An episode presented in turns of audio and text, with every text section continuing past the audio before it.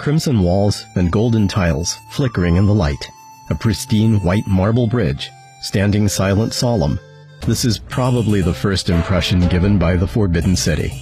Inside the red wall is a hint of a distinctively deeper red, its brilliance shining through the layers. It is the ancient lacquer. Lacquer ware is made by extracting the sap of lacquer tree into colored lacquer and painting it on the body bone of the utensil.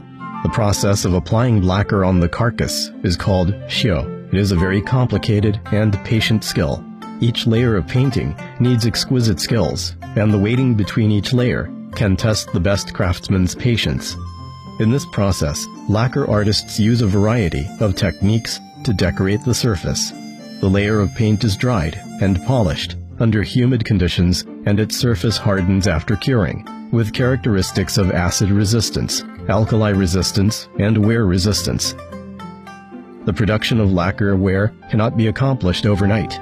It requires the craftsman to quietly immerse himself in the art, painting again and again, and waiting again and again. That's the spirit of traditional craftsmanship that fast-paced urbanites dependent on instant gratification may not understand.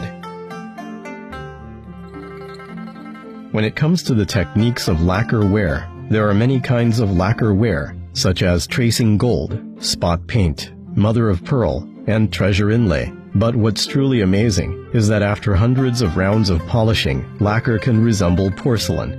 Since the origin of the Neolithic Age to the Song and Yuan dynasties, lacquerware manufacturing touched new heights. With time, techniques of carving lacquer became more sophisticated. Craftsmen used knives to carve instead of writing. They repeatedly painted dozens of layers of lacquer on the objects, sometimes even hundreds of layers. After drying them in the shade, they carved flowers and plants. The lacquer carving works during the reign of Qianlong can be regarded as masterpieces of this craft. The carving of lacquer emphasizes the carving work but ignores the grinding has complicated patterns and exquisite craftsmanship, and has been used to adorn large pieces such as screens, thrones, and furniture. To decay is the fate all wooden objects meet. It is rare for them to survive for a hundred years, and it is much rarer to inherit them for thousands of years. The discovery and application of lacquer ware by our ancestors disrupted this law of nature.